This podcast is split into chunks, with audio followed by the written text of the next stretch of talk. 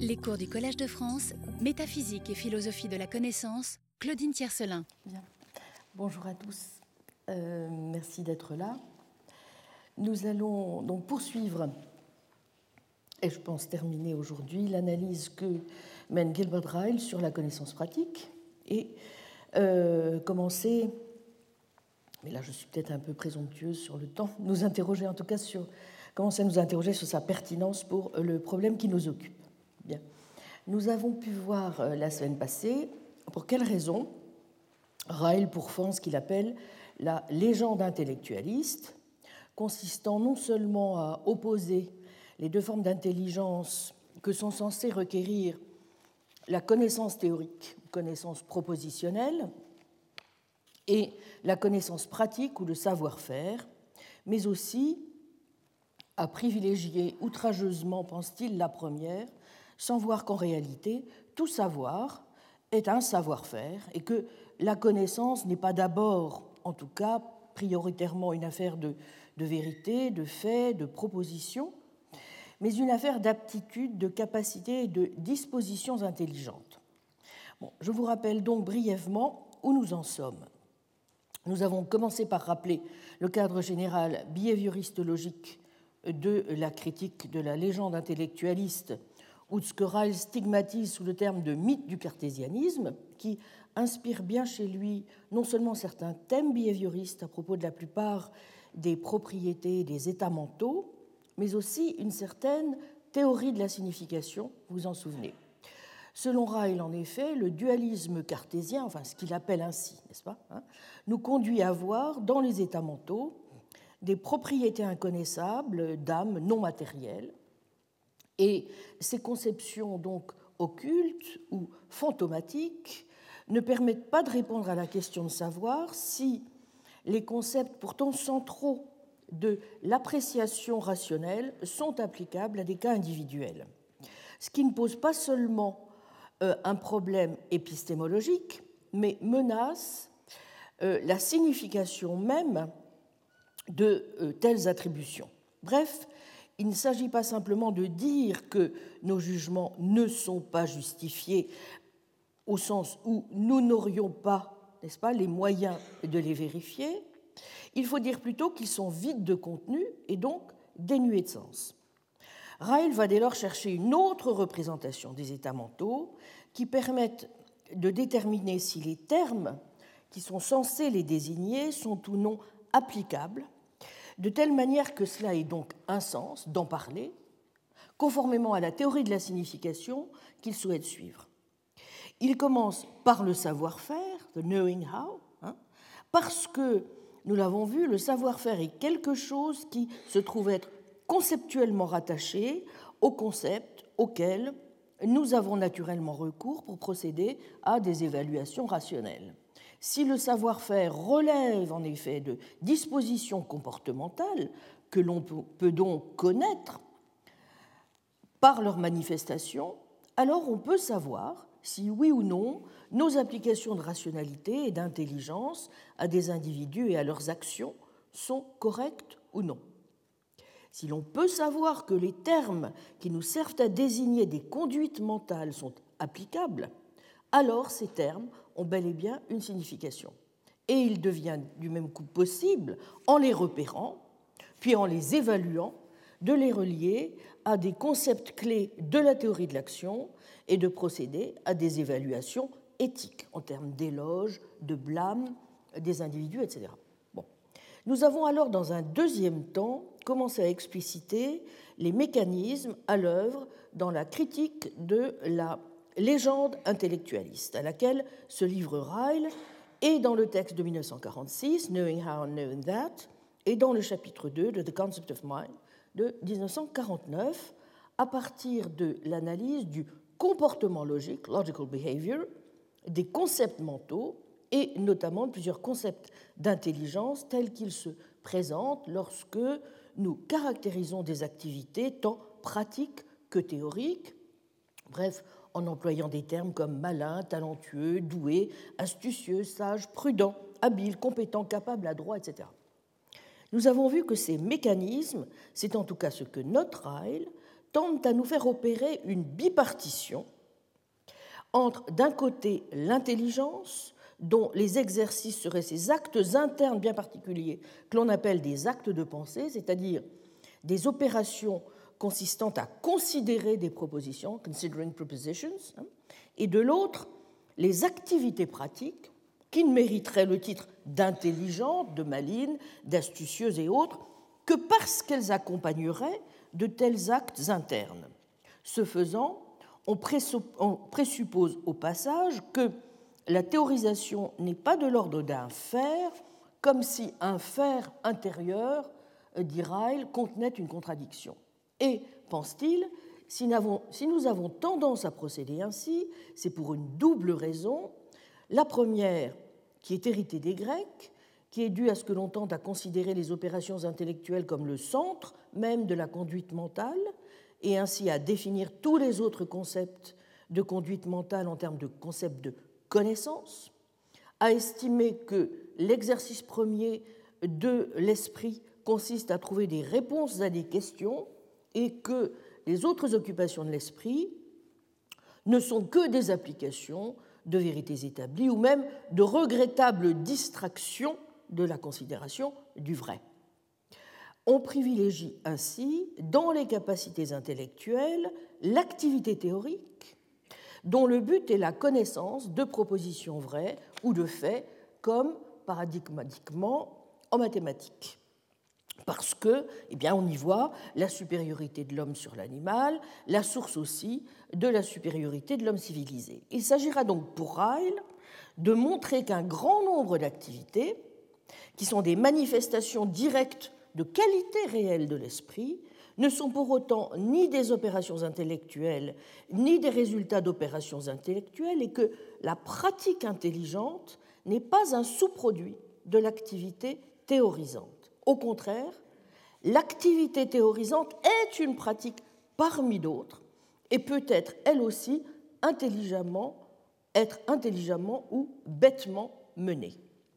Quant à la deuxième raison, pour laquelle Ryle euh, pense que nous sommes aux prises avec cette représentation illusoire et qui exige donc que nous corrigions la doctrine intellectualiste qui essaie, je cite, de définir l'intelligence en termes d'appréhension de vérité plutôt que l'appréhension de vérité en termes d'intelligence, elle est liée au fait que l'on se représente l'activité théorisante comme une sorte de monologue intérieur de soliloque muet, comme si on pouvait en quelque sorte, n'est-ce pas, voir avec les yeux de l'esprit. La combinaison de ces deux hypothèses, selon lesquelles l'activité théorisante est à la fois l'activité première de l'esprit et une opération intrinsèquement privée, silencieuse ou intérieure, est ainsi le ressort majeur de ce que Ryle appelle le dogme du fantôme dans la machine, c'est-à-dire de cette tendance qui est la nôtre à identifier l'esprit à l'endroit, je parle à mon bonnet, hein, où s'élaborent des pensées secrètes. J'ai alors montré dans un troisième temps que cette critique à laquelle se livre Ryle, en réalité, ne lui est pas propre. On la trouve aussi chez des philosophes qui sont ses contemporains, en l'occurrence chez Wittgenstein, mais elle n'est pas nouvelle non plus puisqu'elle est présente et de façon infiniment développée à la fin du XIXe siècle, dès 1868, chez le fondateur du pragmatisme, le philosophe, logicien et savant Charles Peirce. J'ai donc précisé les points communs entre eux et aussi repéré déjà pas, quelques nuances intéressantes entre les trois philosophes, tant dans la manière de procéder que dans le diagnostic ou encore dans les solutions qu'ils envisagent pour remédier à cette représentation illusoire du mythe du fantôme de la machine ou de ce que l'on a pu aussi appeler le mythe de l'intériorité. S'agissant de la manière de procéder, tous trois s'entendent sur ce qui se trouve engagé par une conception correcte de la signification de nos énoncés, laquelle doit, d'une manière ou d'une autre, être en relation avec des conditions de vérifiabilité ou à tout le moins d'assertabilité.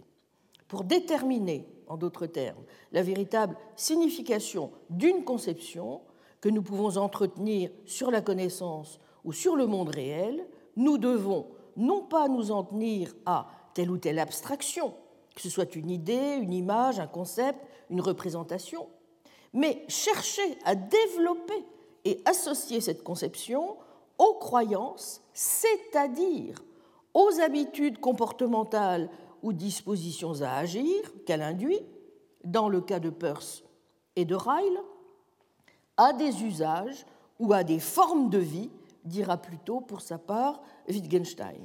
Mais dans les trois cas, la philosophie comporte, vous voyez, pour eux, une dimension de, déblayage des pseudo-problèmes. Une méthode de logique chargée d'établir la signification des mots difficiles et des concepts abstraits. C'est ainsi que Peirce définira la vocation de cet outil qu'est pour lui le pragmatisme. Simple moyen, outil, et non pas donc, vous le voyez, doctrine ou fin en soi. Une méthode de clarification conceptuelle à vocation purement descriptive et thérapeutique, dira pour sa part Wittgenstein, qui imposera en conséquence de ne pas focaliser voyez, la recherche sur la signification, mais sur l'usage. Pour tous les trois, un concept ou une proposition n'a de sens déterminé que dans la mesure où on peut l'associer à un certain usage, à une certaine pratique, à une certaine action ou à une certaine conduite, ce qui revient à ne pas accorder une importance démesurée dans le phénomène de compréhension à la seule intériorisation mentale du sens, et de s'interroger davantage sur la question qu'est-ce que nous entreprenons encore avec le signe, pour reprendre les termes de Wittgenstein? Procédons, dit aussi Ryle, comme on l'a vu, à l'analyse du comportement logique des termes mentaux. Or, et j'en viens cette fois aux éléments communs aux trois philosophes quant au diagnostic, l'un des effets premiers du programme de déblayage, d'éradication des faux problèmes de la philosophie, est de nous amener à comprendre que, je cite, nous n'avons aucun pouvoir d'introspection, mais, dit par exemple Peirce, toute notre connaissance du monde intérieur est dérivée par un raisonnement hypothétique de notre connaissance des faits extérieurs. De même, nous n'avons aucun pouvoir d'intuition, mais toute notre connaissance est logiquement déterminée par des connaissances antérieures. En un mot, nous n'avons pas le pouvoir de penser sans signe. Ce que redit Wittgenstein dans le cahier bleu, la pensée est essentiellement l'activité qui consiste à opérer avec des signes. Nos trois auteurs s'en prennent donc à cette erreur à cette légende qui préside à ce qu'on a pu appeler la conception cartésienne du langage, qui donne l'impression que nous pensons d'une certaine manière en dehors de lui, que nous l'utilisons comme un code plus ou moins arbitraire pour extérioriser ce que nous pensons, en oubliant par là même que le langage dans lequel nous communiquons est aussi le langage dans lequel nous pensons. C'est, nous l'avons vu, une telle illusion qui introduit au mythe de l'intériorité, à cette conception mythique du mode de fonctionnement du langage psychologique, qui nous fait nous imaginer qu'une conception intuitive, immédiate de notre rapport au langage nous inclinerait à concevoir ce rapport comme allant de soi, et donc à annuler le rôle que jouent les signes dans la constitution de la pensée, entretenant ainsi l'illusion qu'une représentation de l'usage linguistique non seulement accompagne l'usage, mais le précède, n'est-ce pas? En d'autres termes, qu'il faut, comme le dit Ryle, savoir que, know that, avant de savoir comment, know how.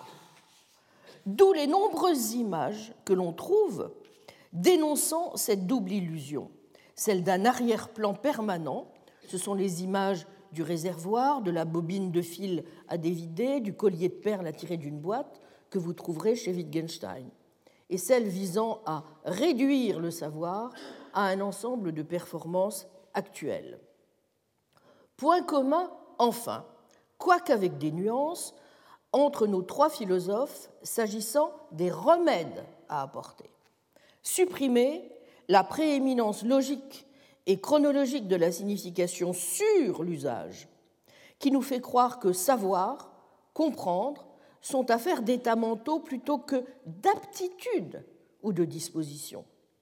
Veiller pour déterminer la véritable signification d'une conception, d'abord à partir de la lecture que permet l'analyse logique des produits de la pensée, le langage ordinaire ou logique, voire sémiotique selon les auteurs, ensuite mettre les termes mentaux en relation donc avec les comportements réglés, les habitudes ou les dispositions à agir qu'induit la pensée. Si comprendre est de l'ordre d'une habitude ou d'une disposition, eh bien il suffit, pour s'assurer de son existence, d'en faire le test à tel ou tel moment.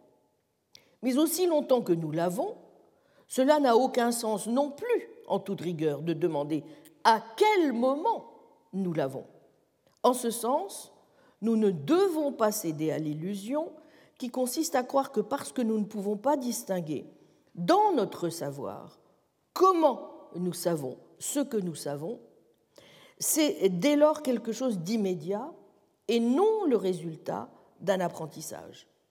Mais en second lieu, cela n'a guère de sens non plus de se demander comment nous savons ce que nous savons, puisque cela revient à poser une antériorité logique et chronologique de la signification par rapport à l'usage. En troisième, lieu et enfin, il importe de bien voir que dans l'esprit de tous, cela ne signifie pas davantage réduire la pensée que nous observons à travers des termes et des comportements, d'une part à son expression linguistique ou logique, d'autre part à des états purement psychologiques ou neurophysiologiques, mais pas davantage non plus, cela ne signifie réduire la pensée à l'action, à la pratique ou aux usages.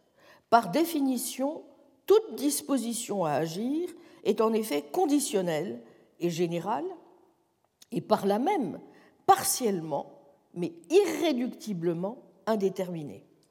Ne jamais oublier en revanche l'exhortation kantienne, inséparable en tout cas pour un Peirce d'un pragmatisme bien compris, à savoir veiller en permanence à montrer, je le cite, le lien inséparable qui existe entre connaissance rationnelle et visée rationnelle. Ces points étant, je l'espère, acquis, nous avons pu voir alors, dans un quatrième temps, comment, plus précisément, Ryle, pour sa part, s'y prend pour, selon ses propres termes, renverser la table et démontrer que l'intelligence s'exerce directement aussi bien dans certaines performances pratiques que dans certaines performances théoriques et qu'une performance intelligente n'a pas besoin d'incorporer un acte mystérieux, shadow act, consistant à contempler des propositions. Et donc il n'y a pas de fossé entre l'intelligence et la pratique correspondant au fossé familier que nous faisons entre la théorie et la pratique, et qu'il n'est aucunement besoin de postuler une faculté intermédiaire sorte de Janus bifront qui simultanément se prêtera à la théorie et aura de l'influence sur la pratique. Pour mettre ces points en évidence, Ryle va, comme on l'a vu, s'appuyer sur un argument majeur qui consiste à montrer que la doctrine dominante conduit à une régression à l'infini calamiteuse, et ce dans deux directions. Premièrement, si l'on devait mettre l'intelligence qui se manifeste dans n'importe quel acte, pratique ou théorie, au crédit d'un acte ultérieur, consistant à considérer de façon intelligente des propositions, alors aucun acte intelligent, pratique ou théorique, ne pourrait jamais tout bonnement commencer. Deuxièmement, si pour être intelligent, un acte doit être guidé par la considération d'une proposition, le rapprochement entre cette considération et l'application pratique de la régulation doit se faire par un processus intermédiaire quelconque, go-between process, qui ne peut, par définition, être lui-même un exercice de l'intelligence et ne peut, par définition encore, être l'acte résultant, puisqu'il doit concilier deux choses inconciliables, l'observance d'une maxime que l'on contemple et l'application du comportement.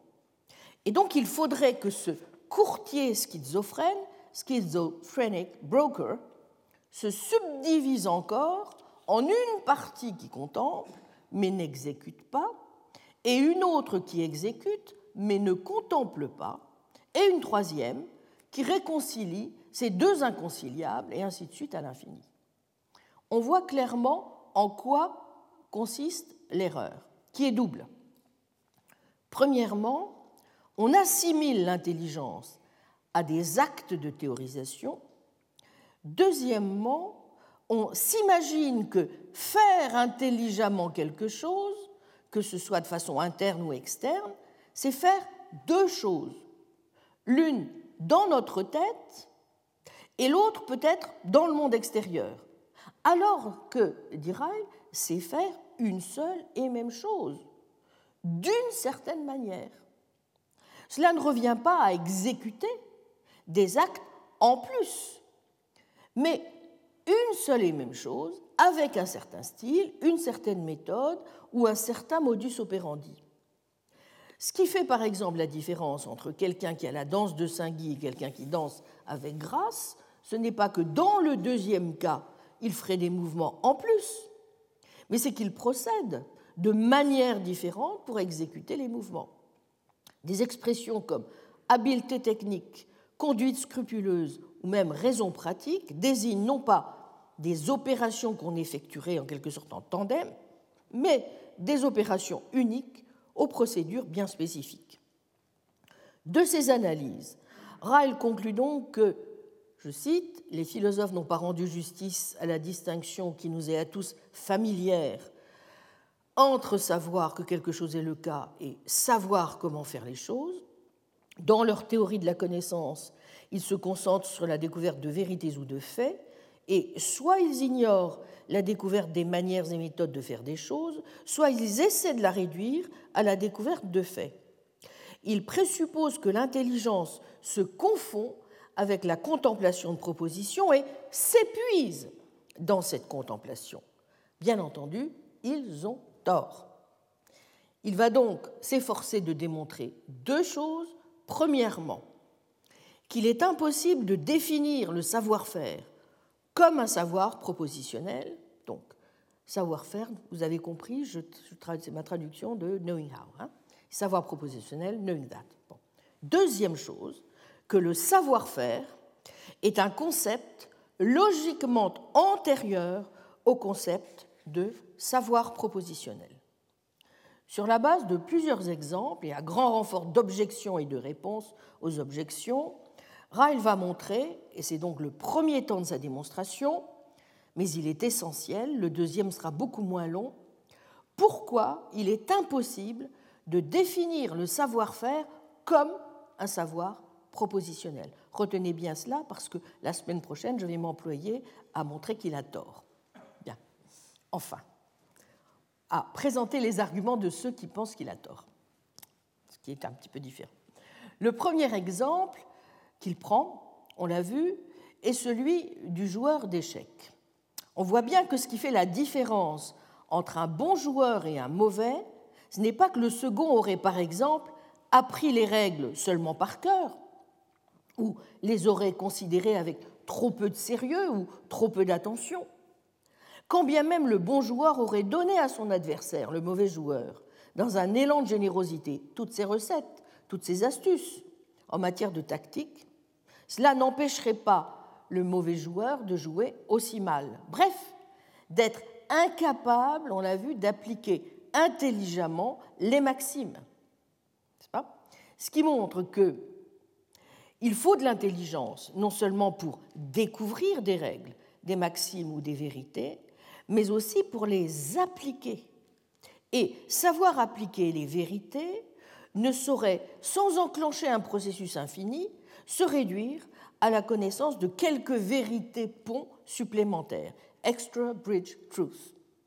Un homme peut être aussi bien informé qu'on voudra et continuer à se comporter comme un imbécile.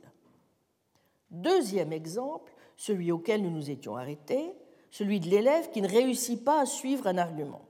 Il comprend les prémices, il comprend la conclusion, mais il ne réussit pas à voir que la conclusion découle des prémices. Le professeur a beau lui donner des clés supplémentaires, en l'occurrence d'autres propositions, comme la conclusion est vraie si les prémices sont vraies, ou encore si les prémices sont vraies, la conclusion l'est aussi, l'élève ne parvient toujours pas à voir, et ainsi de suite à l'infini. Bref, dans ce cas encore, on voit que même si on accepte les règles en théorie, cela ne force aucunement à les appliquer en pratique. En l'occurrence, l'élève ici considère les raisons, mais il ne parvient pas à raisonner. Et c'est ce qui se passe dans le fameux paradoxe de Louis Carroll, ce que la tortue a dit à Achille, que personne n'a réussi à résoudre et qui conduit à une régression à l'infini de ce type. Qu'est-ce qui est donc allé de travers?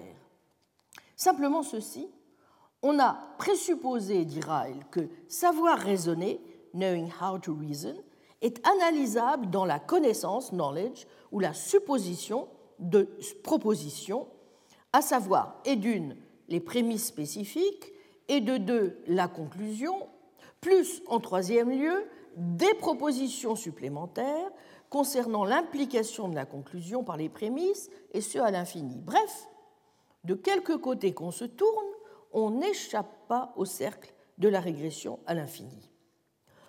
On notera toutefois au passage que Ryle envisage de façon fine et avant d'y répondre plusieurs objections possibles encore de l'intellectualiste. J'y insiste et j'y reviendrai d'ailleurs car sa position est beaucoup plus nuancée qu'on ne la présente généralement dans certaines discussions contemporaines.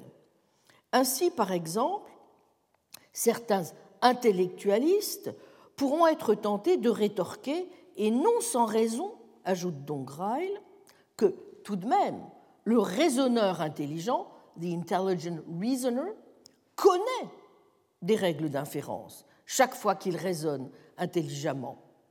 Oui, bien sûr, mais comment et précise Ryle en répondant à l'objection? Connaître une telle règle, ce n'est pas connaître un fait ou une vérité en plus. C'est savoir comment passer de la reconnaissance de certains faits à la reconnaissance d'autres faits. En anglais, it's knowing how to move from acknowledging some facts to acknowledging others.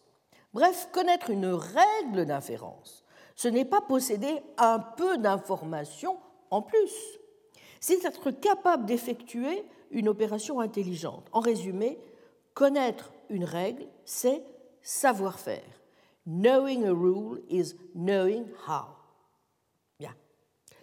Deuxième objection possible de l'intellectualiste, qui est plus du reste ici de, de l'ordre de la nuance à apporter. Ryle est tout prêt à dire que lorsque les gens sont capables de raisonner intelligemment, comme c'est le cas des logiciens, ils peuvent alors extraire le ressort de toute une série d'inférences semblables et montrer ce ressort dans une formule de logique. De même, deuxième nuance donc, vous le voyez à prendre en compte, ils peuvent alors, et par le fait même, l'enseigner dans des leçons à des débutants qui commencent par apprendre par cœur la formule et découvrent ensuite comment déceler la présence d'un ressort commun à toute une série d'arguments formellement semblables mais matériellement différents.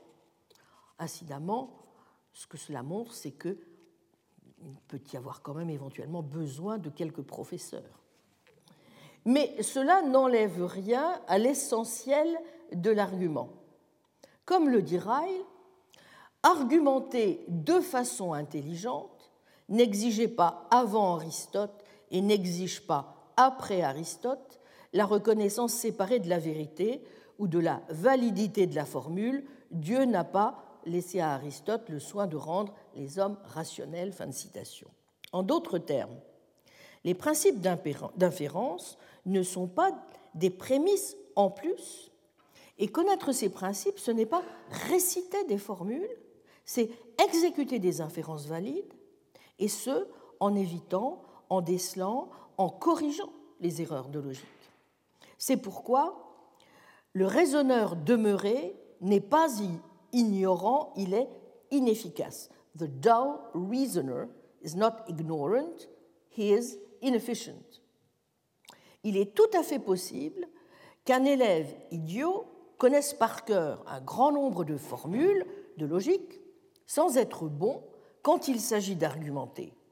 Possible encore qu'un élève brillant argumente bien, enfin brillant c'est sharp, hein, c'est affûté, enfin, oui, bon, argumente bien sans avoir jamais entendu parler de logique formelle.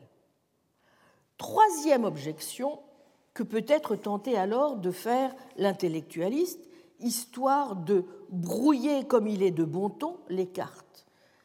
There is a not unfashionable shuffle, Ryle. N'y a-t-il pas lieu, tout de même, de distinguer entre explicite et implicite et de dire que le raisonneur intelligent, qui n'a pas reçu d'enseignement de logique, connaît les formules du logicien, non pas explicitement, mais implicitement. Ou de même que la personne vertueuse ordinaire a une connaissance non pas explicite, mais implicite des règles de la bonne conduite. Que le joueur d'échecs habile, mais qui n'a pas un tour d'esprit théorique, the skillful but untheoretical chess player, reconnaît implicitement toute une série de maximes stratégiques et tactiques, même s'il ne les formule jamais, et pourrait fort bien ne pas les reconnaître si d'aventure elles lui étaient révélées par quelque Clausewitz du jeu. La réponse de Ryle consiste ici à observer que ce brouillage repose surtout sur le sempiternel présupposé selon lequel le savoir-faire doit être réductible à un savoir propositionnel, même dans le cas où on est prêt à concéder que des opérations de reconnaissance n'ont pas besoin nécessairement de se produire réellement. Si cette objection était pertinente, elle devrait permettre d'expliquer ce qu'elle ne fait pas, comment, quand bien même de telles reconnaissances se sont produites, leur auteur continue à se comporter comme un imbécile dans sa performance. On le voit, toute cette légende intellectualiste doit être rejetée, non pas uniquement parce qu'elle raconte, dira-il, des mythes psychologiques, mais parce que les mythes qu'elle raconte ne sont pas les bons si l'on veut rendre compte des faits à expliquer pour lesquels on les invente. Et l'on peut rajouter toutes les couches de savoir propositionnel que l'on voudra, on retombera toujours sur la même croix. Un imbécile peut avoir tout le savoir du monde, sans avoir le savoir-faire. Et une personne sensée ou astucieuse peut avoir le savoir-faire sans avoir jamais été introduite à ces supposés faits. Autrement dit, il subsiste toujours le même gouffre aussi abyssal entre avoir la connaissance supposée de ces faits et savoir s'en servir ou l'appliquer, entre reconnaître des principes en pensée et les appliquer intelligemment dans l'action. Mais Ryle entend revenir par d'autres arguments encore, fort intéressants, sur l'absurdité de la légende intellectualiste, ce qui le conduit déjà en négatif à préciser mieux et positivement donc cette fois en quoi consiste dans son esprit cette connaissance pratique, ce savoir-faire, ce know-how.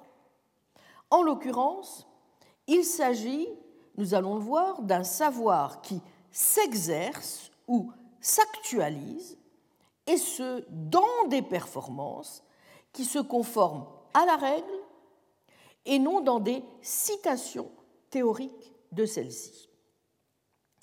C'est ce qu'il va expliciter, selon sa méthode habituelle, sur la base de plusieurs cas, mais sans perdre de vue ici encore les objections que ne manquera pas de faire à toutes les étapes l'intellectualiste. Soit un premier type de cas, qui permet déjà de préciser, vous voyez, ce en quoi consiste le savoir-faire, la connaissance pratique. Lorsqu'une personne sait faire des choses d'une certaine sorte, par, par exemple faire de bonnes plaisanteries, mener des batailles ou se comporter à des obsèques, sa connaissance s'actualise ou s'exerce dans ce qu'elle fait. Elle ne s'exerce pas, sinon par accident, dans le fait d'avancer des propositions ou de dire oui à celles qui sont avancées par d'autres. En d'autres termes, son intelligence se manifeste dans des actes, deeds, non dans des préceptes internes ou externes. Un bon expérimentaliste exerce son habileté non pas en récitant des maximes de technologie, mais en faisant des expériences. Nous l'avons compris désormais, c'est une erreur désastreuse mais populaire de supposer que l'intelligence n'opère que dans la production et la manipulation de propositions, en un mot, que c'est seulement en ratiocinant que nous sommes rationnels. Deuxième illustration. Lorsque quelqu'un sait faire des robes d'une certaine sorte, des choses d'une certaine sorte, pardon, par exemple cuire des omelettes, dessiner des robes, ou persuader des jurys, sa performance est en quelque sorte régie, gouvernée par des principes, des règles, des canons, des standards ou des critères, n'est-ce pas? La plupart du temps, d'ailleurs, peu importe lesquels. Il est toujours possible, en principe, en principe, si ce n'est en pratique, d'expliquer pourquoi l'individu en question tend à réussir. C'est-à-dire qu'il est toujours possible d'énoncer les raisons de ses actions. Mais il est tautologique de dire qu'il y a une méthode dans son intelligence, a method in his cleverness. Cette, cette observance de règles, de principes, etc., doit, si tenter qu'elle soit là, se réaliser dans l'exécution de ces tâches. Observez bien, Ryle n'a pas du tout ici une attitude réductionniste. Les deux choses, la présence de règles et donc la possibilité d'énoncer les raisons de l'action hmm, et leur exécution ne sont pas dans son esprit exclusives l'une de l'autre. Simplement, elles sont tout un. Dire cela ne revient pas toutefois à réduire les raisons à leur pure et simple exécution. J'y insiste, c'est un point sur lequel je reviendrai. Simplement, il n'est aucunement besoin, même si c'est possible, vous l'aurez noté, que l'observance de ces raisons ou règles soit publicisée dans une performance supplémentaire qui consisterait à reconnaître le mérite interne ou externe de ces règles ou principes. L'individu doit travailler avec discernement. Il peut aussi avancer des jugements, car avancer des jugements est simplement une autre activité spécifique qui peut elle-même être accomplie avec discernement ou non. J'insiste sur ce point, je vous demande de garder à l'esprit pour le, séminaire qui va suivre tout à l'heure, une demi-heure après le cours, j'avais oublié d'annoncer d'ailleurs, j'en profite, qui sera consacré à, une lecture à certaines lectures aristotéliciennes de, la connaissance pratique, et où nous verrons à quel point, justement, euh, Ryle suit au plus près ici Aristote. Hein. Donc, retenez bien ceci. Il faut qu'il y ait un discernement. L'individu doit travailler avec discernement. il peut aussi avancer des jugements. Car avancer des jugements est simplement une autre activité spécifique qui peut elle-même être accomplie avec discernement ou non. Juger ou penser, donc de façon propositionnelle, est une manière, certes, mais une manière simplement de faire preuve de discernement, ou d'ailleurs aussi, exactement de la même manière, de trahir euh, de, de l'idiotie. Elle comporte ses propres règles, ses propres critères, ses propres principes, mais ici encore l'application intelligente de ces derniers ne requiert pas au préalable, si on peut dire, une autre couche inférieure de jugement sur la manière de penser correctement. C'est ce que Ryle exprime de façon imagée en disant que la reconnaissance propositionnelle de règles, de raisons et de principes n'est pas le parent de leur application intelligente, c'est un beau-fils, stepchild, un gendre, mais évidemment aussi un parent pauvre de cette application.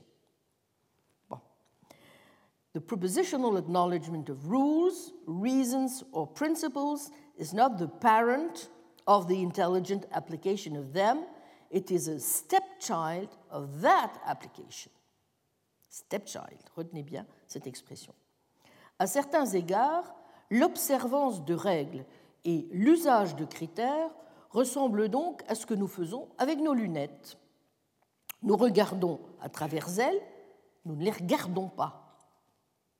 Et tout comme quelqu'un qui regarde beaucoup ses lunettes trahit le fait qu'il a du mal à regarder à travers elles, les gens qui font beaucoup appel à des principes, dit Ryle, montrent qu'ils ne savent pas comment agir. Mais fidèle à sa méthode, Ryle va naturellement prendre très au sérieux une série d'objections que l'intellectualiste ne manquera pas, une fois encore, de lui faire et notamment, bien conscient du fait que sa position va à l'encontre d'une imagerie très prégnante sur le comportement rationnel des individus, Ryle revient encore sur ce point et examine puis rejette une première objection qui voudrait que pour se comporter dans la pratique rationnellement, il nous faudrait contempler des raisons. Les associations traditionnelles du mot rationnel, dit-il, sont telles qu'on admet communément que le comportement ne peut être rationnel que si les actions entreprises de façon manifeste s'accompagnent d'opérations internes consistant à considérer et à reconnaître les raisons de les entreprendre. C'est-à-dire, si nous nous adressons à nous-mêmes un prêche avant de pratiquer. If we preach to ourselves before we practice. Comment sinon soutient-on souvent, des principes, des règles, des raisons, des critères pourraient-ils gouverner des performances si l'agent n'y pensait pas pendant qu'il agit ou avant d'agir? Réponse de Ryle, mais non. Cela est simplement dû au fait que les gens assimilent le comportement rationnel au comportement prémédité ou raisonné, c'est-à-dire au comportement dont se persuade intérieurement l'agent par des arguments de faire ce qu'il fait. Or, parmi les prémices de ces pseudo-arguments internes, on trouvera la formule exprimant les principes, règles, critères ou raisons qui gouvernent les actions intelligentes concomitantes. Mais les choses ne se présentent jamais en fait ainsi. Nous ne nous persuadons pas par des arguments de faire ou d'apprécier des plaisanteries. Quelle sorte d'arguments utiliserions-nous? Mais il faut aussi répondre à une deuxième objection possible. Ne faut-il pas pourtant de l'intelligence ou de la rationalité pour faire et pour voir des plaisanteries? Au demeurant, et pour ne rien arranger, n'a-t-on pas concédé que lorsque nous nous employons, comme cela arrive fréquemment, à nous persuadé de faire deux choses, c'est là quelque chose qui peut s'accomplir intelligemment ou bêtement? Auquel cas, cela voudrait bien dire que nous n'échappons pas à la régression à l'infini, puisqu'il il nous faudrait revenir à une étape antérieure et nous persuader avec des arguments de second ordre d'employer des persuasions de premier ordre d'un type convaincant et non pas idiot, etc. Et ainsi de suite à l'infini. Eh bien non, décidément, dira ce n'est pas ainsi du tout que les choses se passent. Et tout aristotélicien qu'il est, il en profite pour dire que ce genre de représentation erronée de la situation est précisément à l'œuvre dans le syllogisme pratique d'Aristote, qui ne parvient pas à expliquer la conduite intelligente parce que son explication, en tout cas par le biais du syllogisme pratique, n'est-ce pas, est, selon Ryle, circulaire. Et Ryle y voit la preuve, une fois encore, de ce que les intellectualistes ont essayé de faire. En l'occurrence, expliquer la prudence, l'habileté, en invoquant quelque chose comme une reconnaissance, acknowledging that, en laissant inexpliquer le fait que cette opération interne devrait être elle-même exécutée astucieusement, cannily executed. Bref, les intellectualistes ont essayé d'expliquer, par exemple, le flair pratique, practical flair, en invoquant un processus intellectuel qui, malheureusement, pour leur théorie, exige à nouveau du flair. Bon, la légende intellectualiste ayant subi, comme vous le voyez, de nombreux coups, notamment à partir de l'objection que Ryle, en tout cas, juge dévastatrice de la régression à l'infini, il va désormais, c'est donc le cinquième temps de l'analyse, passer à la deuxième étape de sa démonstration. En d'autres termes, je vous le rappelle, il ne s'agit plus seulement pour lui de montrer qu'il est impossible de définir le savoir-faire comme un savoir propositionnel, ce que nous venons de, voir, mais également, deuxième étape, de faire apparaître que le savoir-faire est un concept logiquement antérieur au concept de savoir propositionnel. Vous y êtes? Bref, que la connaissance pratique serait en réalité antérieure à la connaissance théorique. Dans le même mouvement, il va un peu mieux élucider encore ce qu'il faut entendre dans son esprit par savoir ou suivre une règle. On pourrait en effet soutenir que, puisque le savoir-faire implique toujours le savoir d'une règle, pas au sens large de règle, cela revient ni plus ni moins qu'à posséder la connaissance non pas d'une vérité, mais de la vérité peut-être d'une proposition hypothétique générale sur le mode chaque fois que ceci ou cela, alors ceci ou cela. Car nombre de comportements intelligents, mais pas tous, consistent bien dans le fait pas, de suivre des étapes qui ont des chances de parvenir, de nous mener, n'est-ce pas, au résultat escompté. La connaissance qui est en jeu pourrait donc être éventuellement celle-ci. On sait que lorsqu'on entreprend des actions d'une certaine sorte, dans certaines situations, des résultats d'une certaine sorte ont tendance à se produire. En fait, si on présente les choses ainsi, estime Ryle, on ne progresse pas du tout dans la compréhension de la situation et on reste prisonnier de la même vision des choses. Et pour le comprendre, eh bien, il suffit de montrer deux, deux, exemples. Il suffit de prendre deux exemples. Premièrement, un exemple qui montre qu'on peut savoir sans savoir faire. Et deuxièmement, deuxième exemple, qu'il peut y avoir savoir-faire sans savoir. Premier cas de figure, on peut savoir sans savoir-faire. On peut tout à fait imaginer quelqu'un qui accepterait toutes les propositions hypothétiques possibles et imaginables et qui, hein, suivrait par exemple sur Internet euh, les, tous les sites où on vous donne des tas de recettes de cuisine, des marches à suivre, euh, 30 sites qui vous donneront la, la, manière différente de faire une tarte au citron, une tarte aux pommes, etc. Et vous pouvez suivre toutes les propositions que vous voudrez. Euh, dans le cas de certains, ils continueront à ne pas savoir cuisiner, ou dans le cas d'autres, on pourra leur faire faire un nombre de leçons de conduite invraisemblables, ils continueront toujours à ne pas savoir conduire. Hein. Bon, je ne donne pas de, cas précis, j'en connais. On peut même concevoir que euh, l'individu en question les connaisse assez bien pour être un bon professeur et qu'il continue à être stupide dans ses propres performances. Je prends encore moins d'exemples. À l'inverse, cette fois, qu'il peut y avoir savoir-faire sans savoir. Par exemple, bah, une jeune fille pourrait fort bien être une cuisinière intelligente, mais justement sans avoir jamais consulté Internet, considéré des tas de propositions euh, hypothétiques générales de ce type une jeune fille ou un jeune garçon du reste.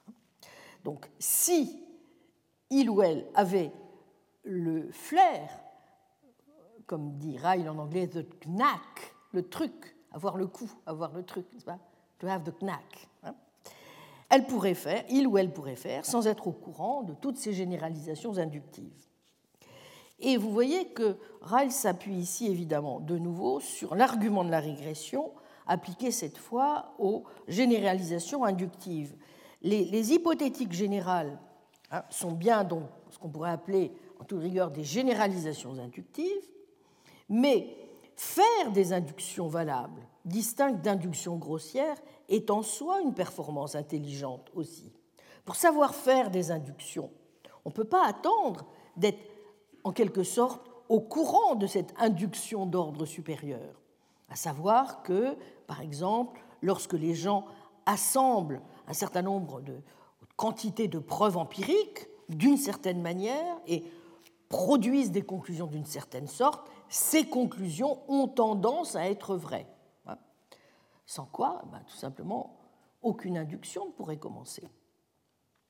Pas plus que l'induction d'ordre supérieur que l'on suggère ne pourrait avoir tout simplement de données. Donc, autre difficulté encore à vaincre dans la démonstration, qui concerne cette fois le mécanisme de l'auto-persuasion. Euh, ce qu'on pourrait appeler, si vous voulez, l'argument de la mise en pratique de ses convictions ou du dire au faire il y a plus qu'un pas. Bon, parfois c'est vrai, euh, nous passons bien par cette opération intérieure qui consiste à nous persuader nous-mêmes de faire des choses exactement comme nous passons souvent cette fois de l'extérieur par l'opération qui consiste à persuader d'autres personnes de faire certaines choses. Mais supposons que, entendu, la persuasion a été convaincante. Autrement dit, celui qui a reçu éventuellement le conseil, n'est-ce pas, est convaincu par ce que nous l'avons euh, persuadé de faire. Que se produit-il alors? Fait-il nécessairement ce dont il a été persuadé Bref, est-ce qu'il pratique nécessairement ce qu'il prêche? Il est bien connu que non. Je me persuade souvent de fumer moins, dit Ryle, en remplissant et en allumant ma pipe au moment même où je suis en train de dire oui à la conclusion de l'argument. Comme m'aider, j'écoute et je suis convaincu, mais je n'obéis pas. Ah, mais direz-vous, vous, n'étiez pas vraiment convaincu, vous avez dit oui à la conclusion de l'argument, mais vous n'étiez pas assez sage pour dire oui au sens pratique, au sens pratique où vous auriez remis votre pipe dans votre poche. Assurément. Mais qu'est-ce que cela prouve rétorque Ryle? Tout simplement, je cite, que manquer de sagesse dans la conduite ce n'est pas omettre de ratiociner, et par voie de conséquence, que faire preuve de sagesse dans la conduite, ce ne peut pas être uniquement s'employer à ratiociner. Fin de citation. Voilà, j'ai aussi de l'anglais.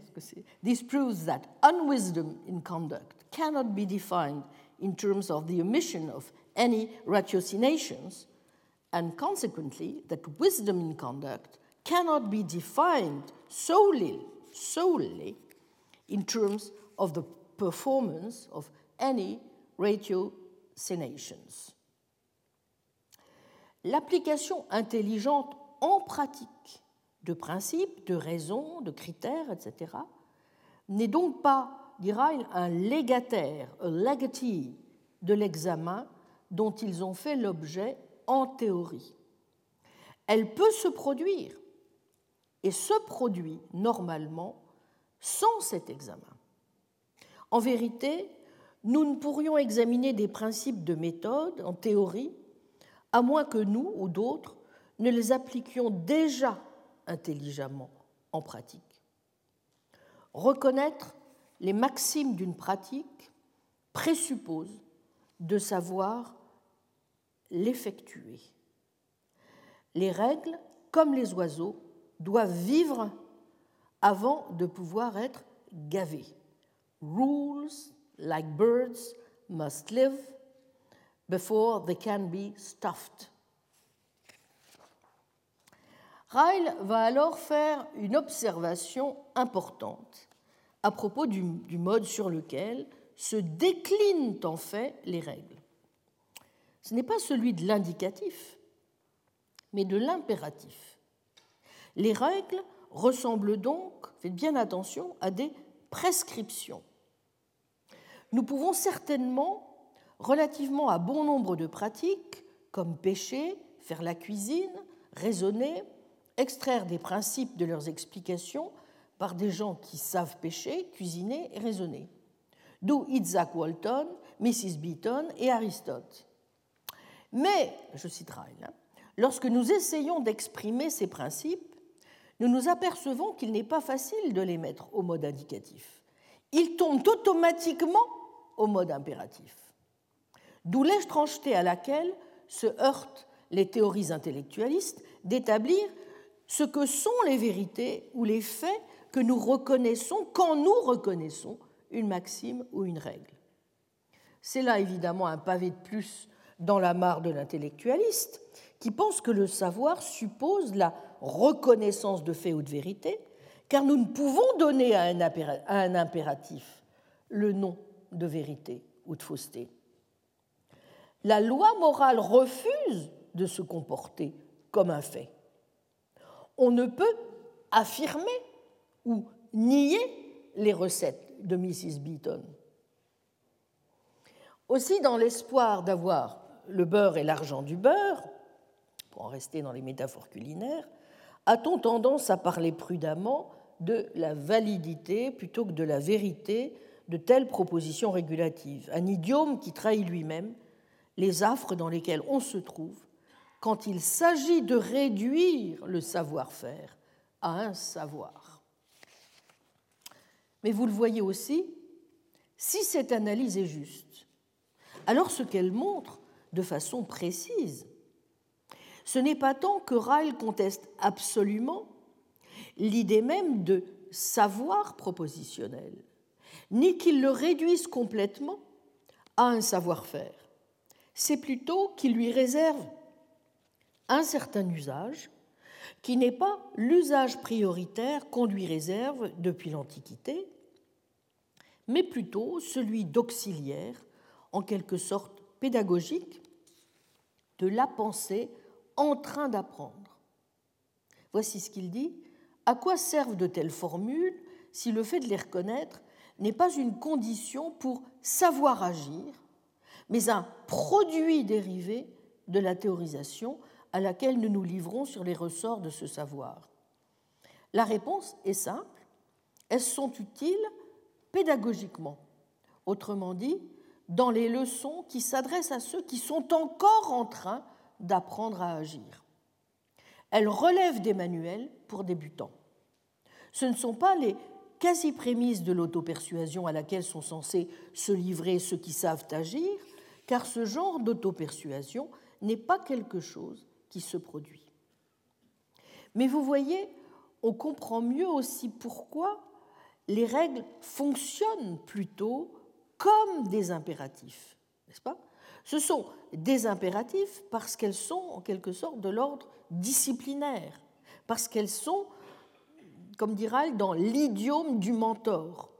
Ce sont des rampes pour les bambins, banisters for toddlers. Banisters for toddlers. C'est-à-dire qu'elles relèvent de la méthodologie et non des méthodes des pratiques intelligentes. Ce que les logiciens ont depuis longtemps à moitié réalisé à propos du lieu et des fonctions des règles formules, les philosophes moraux doivent encore l'apprendre, dit incidemment Ryle, en ce qui concerne leurs impératifs et leurs énoncés déontiques. Je traduis ainsi oath statements, énoncés déontiques, oath statements. Par quoi l'on comprend que la théorie ou la leçon à tirer de l'exercice, vous voyez, ne concerne pas que le logicien, que le philosophe du langage, de l'esprit ou l'épistémologue, mais bien aussi le philosophe moral. Lorsque les philosophes moraux auront appris cela, notre rêve, ils cesseront de se demander si la conscience morale, c'est-à-dire en anglais conscience, hmm, est une faculté intuitive ou discursive. Car savoir comment se comporter n'est pas une sorte de savoir propositionnel. Et ce n'est donc ni un savoir propositionnel intuitif, ni un savoir propositionnel discursif. La question elle-même est aussi dénuée de sens, nonsensical, que le serait la question correspondante concernant le sens de l'humour ou l'aptitude à inférer. Et vous voyez, cela permet au passage de tirer certaines leçons sur la nature des règles et des prescriptions que, s'agissant de l'éthique encore, on suit moins qu'elles ne sont déjà inscrites dans notre pratique. Et Ryle dit que d'autres questions éthico-épistémologiques bidons, bogus, s'évapore de même, comme la question de savoir si les impératifs ou les énoncés déontiques sont des vérités synthétiques ou analytiques, a priori ou a posteriori. Les philosophes disent parfois que la conscience morale, donc conscience, délivre des impératifs ou des préceptes. Certes, conscience morale est un terme de faculté démodé. Mais si ce que l'on veut dire par là, c'est que l'homme consciencieux, enfin au sens plein de conscience, n'est-ce pas mais toute sa conscience à émettre des propositions ou des prescriptions, alors c'est faux. Savoir se conduire, c'est le montrer par un comportement correct, tout comme savoir cuisiner, c'est le montrer par des mets appétissants. Conclusion encore une fois nuancée, toutefois, de Ryle. Être moral, c'est, vous l'avez vu, se conduire, savoir se conduire moralement, sans connaître nécessairement les prescriptions, les impératifs, les préceptes, mais cela n'implique pas qu'on n'ait pas besoin aussi, éventuellement, de les connaître. C'est vrai, on peut demander à l'homme doté de conscience d'apprendre à d'autres agents à se conduire, et alors, s'il sait comment le faire, il publiera des maximes ou des prescriptions spécifiques qui illustreront les maximes. Inversement, et assurément c'est ce point que souhaite mettre en valeur Ryle, quelqu'un peut aussi savoir comment se comporter sans savoir donner d'avis. De même, on peut parfois donner un bon conseil à quelqu'un qui ne saura pas se comporter. Et la meilleure preuve que savoir conseiller quelqu'un, ce n'est pas la même chose que savoir se conduire, c'est que cela exige au moins trois techniques supplémentaires, être capable d'abstraire, être capable d'exprimer et être capable, dit Ryle, d'impressionner. Par où l'on voit que la distinction entre connaissance pratique et connaissance théorique ou propositionnelle garde donc bien pour Ryle tout son sens.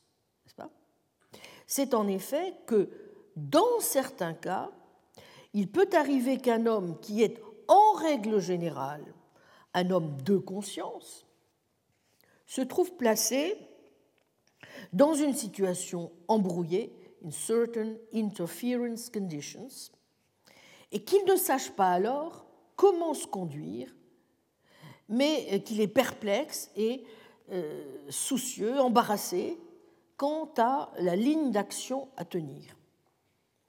On voit bien que dans des cas de ce genre, les maximes ou les prescriptions peuvent être utiles. De quelle manière?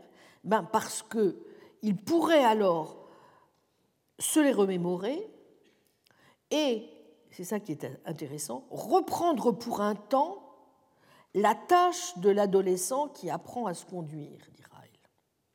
Simplement, il se délivrerait à lui-même des impératifs ou des propositions déontiques, mais il le ferait simplement parce qu'il ne saurait pas ou ne saurait plus comment se comporter. En quelque sorte, il réparerait un manque dans son savoir-faire. L'anglais dit he would patch up a gap in his knowledge how. Patch up a gap in his knowledge how. Comme on, refait une on reprise, n'est-ce pas, un, trou dans un, dans un tissu. Mais il n'en demeure pas moins vrai que même en ce cas, une chose est sûre. Il pourrait fort bien être un mauvais conseiller pour lui-même sans être un mauvais homme.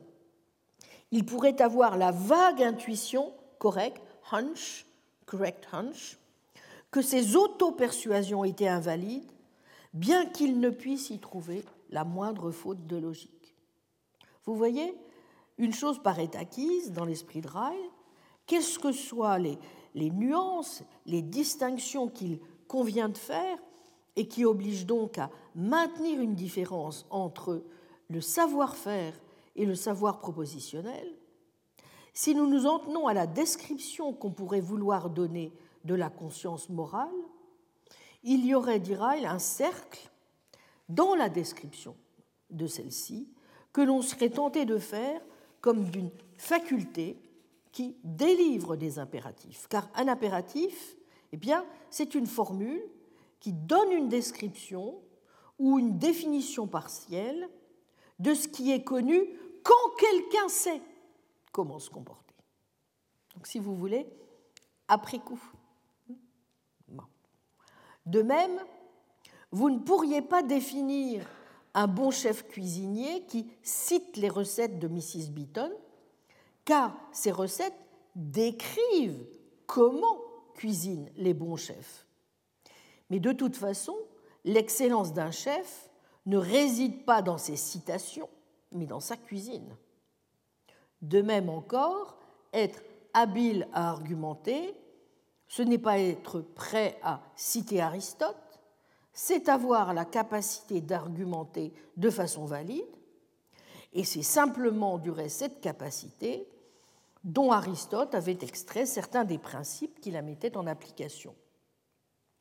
Tout ceci permet, selon Ray, de comprendre, comme il le dit non sans humour, que les impératifs moraux et les énoncés déontiques n'ont aucune place dans les vies de saints, ni dans celles des pécheurs invétérés car les saints ne sont pas encore en train d'apprendre à se comporter et les pécheurs invétérés, eux, n'ont pas encore commencé à apprendre.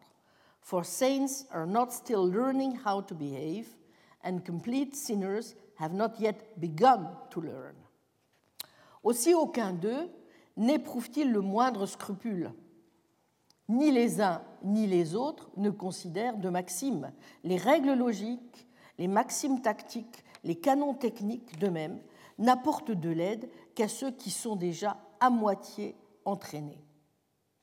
Ryle va alors encore approfondir, et c'est le sixième temps de l'analyse, ce qui est en jeu dans la maîtrise d'un savoir-faire et montrer qu'il y va de l'excellence dispositionnelle. Je le cite, Lorsqu'une personne sait faire des choses d'une certaine sorte, Nous la disons sagace, acute, perspicace, shrewd, scrupuleuse, scrupulous, ingénieuse, ingenious, pleine de discernement, discerning, inventive, inventive, maître que ou expert cook, bon général, good general, bon examinateur, good examiner, etc. Ce faisant, nous décrivons une partie de son caractère, ou la créditons d'une certaine excellence dispositionnelle. Corollairement, lorsque nous décrivons telle action particulière comme intelligente, spirituelle, sage, nous imputons à l'agent l'excellence dispositionnelle appropriée. Il est important de comprendre ici que la manière dont les règles, les standards, les techniques, les critères, etc., régissent ces performances particulières se confond avec la manière dont ces excellences dispositionnelles s'actualisent dans ces performances. En quelque sorte, Ryle, c'est une seconde nature en lui de se comporter ainsi, et les règles, etc., sont les ressorts vivants de cette seconde nature. Être sagace, cohérent, en raisonnant, c'est assurément appliquer des règles d'inférence aux propositions considérées. Mais le raisonneur n'a pas besoin à la fois de considérer les propositions et de jeter tout au long un coup d'œil ou des coups d'œil à une formule. Il lui suffit de considérer les propositions efficacement. Vous voyez, il y a ici une forme de pragmatisme très proche, une fois encore, de ce que disent des philosophes comme Peirce ou comme Wittgenstein.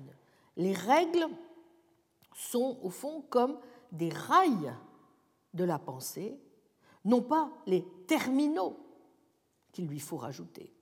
Le bon joueur d'échecs observe les règles et les principes tactiques, mais il n'y pense pas, il se contente de jouer selon eux, dit Wittgenstein. En un mot, ne cherchez pas la signification, regardez les usages.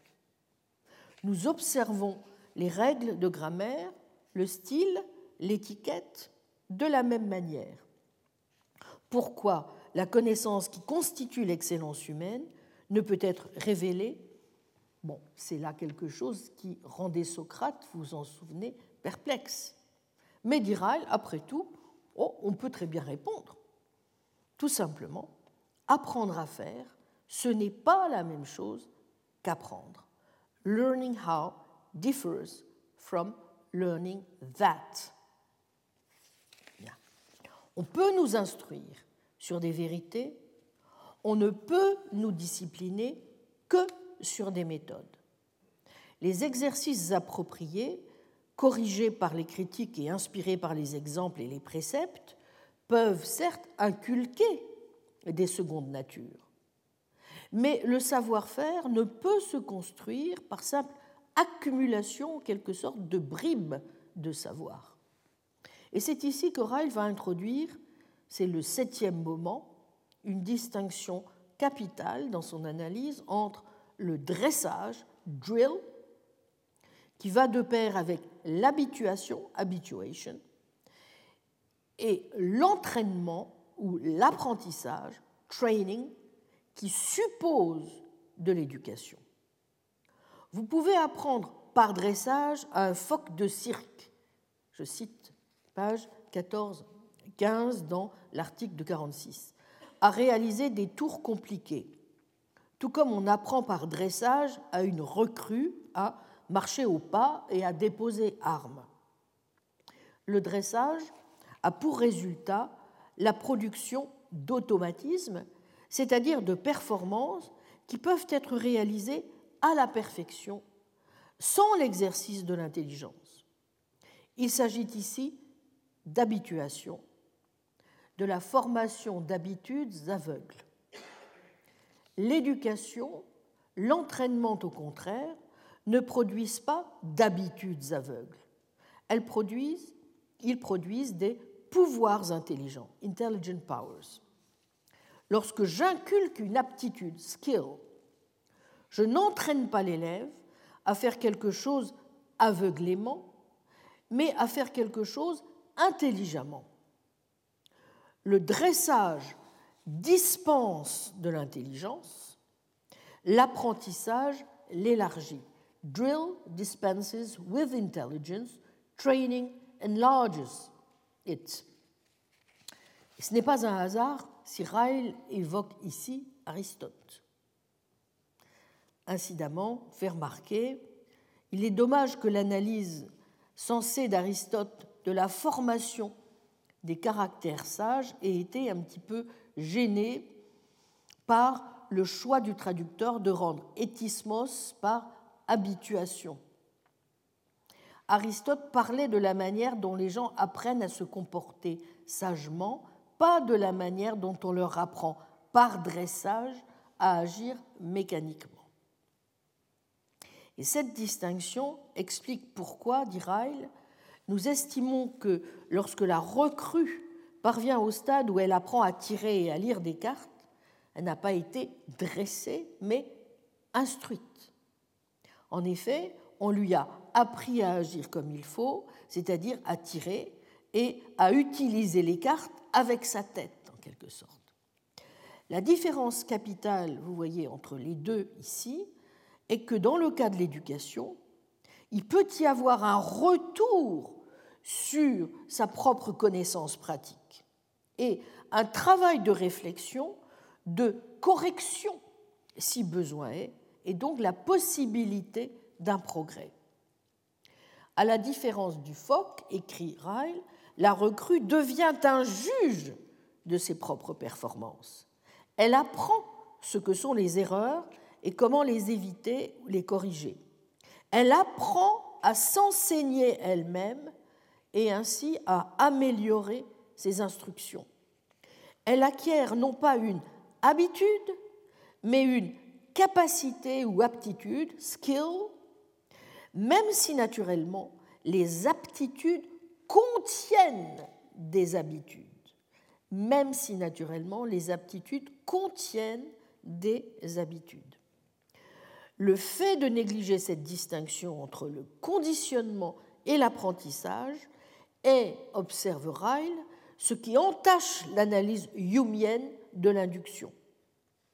Le fait que les mathématiques, la philosophie, la tactique, la méthode scientifique et le style littéraire ne puissent être révélés mais seulement inculqués révèle que ceux-là aussi ne sont pas des corpus d'information, bodies of information, mais des branches du savoir-faire, branches of knowledge how. Ce ne sont pas des sciences, mais au vieux sens du terme, des disciplines.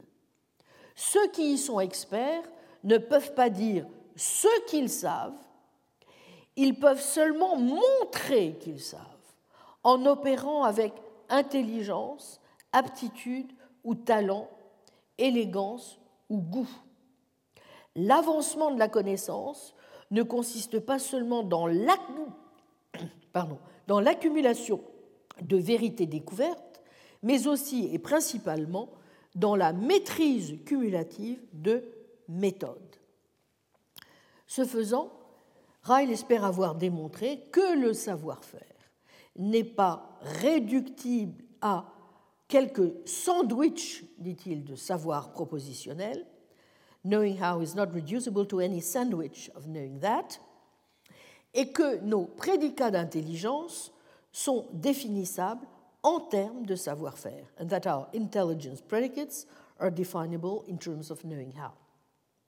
Il va alors passer, mais beaucoup plus rapidement, huitième et dernier moment, parce que l'essentiel aura déjà été dit, au dernier temps de sa démonstration, annoncé au début, à savoir, il va démontrer que le savoir propositionnel présuppose le savoir-faire. Pour ce faire, il part de deux observations. La première, c'est que pour connaître une vérité, il me faut l'avoir découverte ou établie. Mais découvrir et établir, eh bien, ce sont des opérations intelligentes qui requièrent des règles de la méthode, des contrôles, des tests, des critères, etc.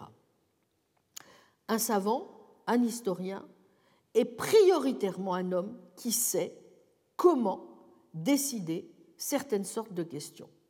De façon secondaire seulement, c'est un homme qui a découvert main fait, c'est-à-dire qui a obtenu des succès dans son application de ces règles, etc. Même si, bien sûr, il apprend seulement à découvrir en s'exerçant à la découverte. Il ne commence pas par perfectionner sa méthode pour seulement après poursuivre de manière à obtenir des succès en l'appliquant. Autrement dit, un savant est prioritairement un homme qui sait faire et seulement de manière secondaire un homme qui sait. Il ne pourrait découvrir aucune vérité particulière s'il ne savait pas comment découvrir. Il pourrait savoir comment découvrir sans faire telle ou telle découverte en particulier. Mais Ryle entend aussi insister sur un deuxième aspect de la situation. Lorsque j'ai trouvé quelque chose, dit-il, même alors, et en laissant de côté l'intelligence qui s'est exercée dans la découverte, on ne peut pas dire que j'ai la connaissance du fait, à moins que je ne l'exploite intelligemment. Idée qu'il illustre comme suit. Il se peut que je me sois assuré un jour de quelque chose, par exemple de la, distance pardon, qui sépare Oxford de Henley, et que j'ai précieusement conservé cela dans une liste de distances routières, de telle sorte que si on me le demandait, je pourrais débiter mot à mot toute la liste, comme je peux débiter toute la table de multiplication, real off. Ainsi, en ce sens, je n'ai pas oublié ce que j'ai un jour découvert.